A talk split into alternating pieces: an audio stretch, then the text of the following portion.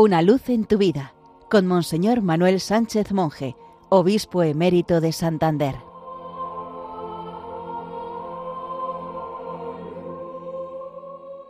Queridos amigos de Radio María, el pasaje del Evangelio del domingo cuarto del tiempo ordinario nos habla del paso de Jesús y sus discípulos del mar de Galilea a Cafarnaún, la ciudad más importante de Galilea. Era sábado y como buenos judíos, Jesús y sus discípulos acuden a la sinagoga. Jesús explica el pasaje que se ha leído para todos. Quienes le escuchan quedaron admirados de sus palabras porque enseñaba con autoridad, no como los escribas. Jesús es el Hijo de Dios y expresa el auténtico sentido de la ley de Dios que se cumple en él.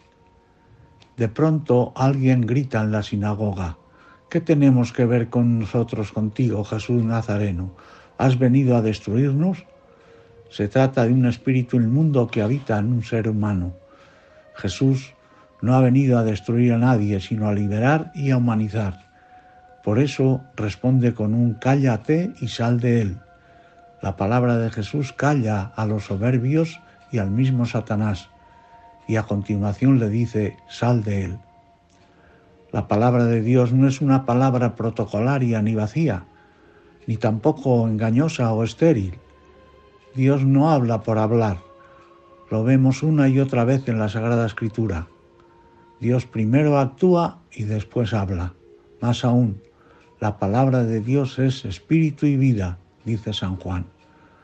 Por la fuerza de su palabra devolvió Jesús la salud a los enfermos y la vida a los muertos. No es la de Jesús una palabra solo para la memoria o la inteligencia, es una palabra para la vida, capaz de entrar en nuestros corazones si la acogemos y hacernos ver lo que hay de verdad y lo que es pura apariencia. Ante el comportamiento de Jesús, las reacciones son muy diversas. Unos como sus discípulos le siguen, otros, desconcertados y aturdidos, no toman postura ni a favor ni en contra. Pero la fama de Jesús se extiende por doquier, como se ve en el final de este pasaje evangélico. Gracias, Señor, porque sigues asombrándonos y provocándonos con tu palabra y tus gestos de poder sobre el mal. Ayúdanos a escucharla y a alimentarnos de ella para que podamos proclamarla con la autoridad de quien vive lo que anuncia. Feliz día del Señor para todos.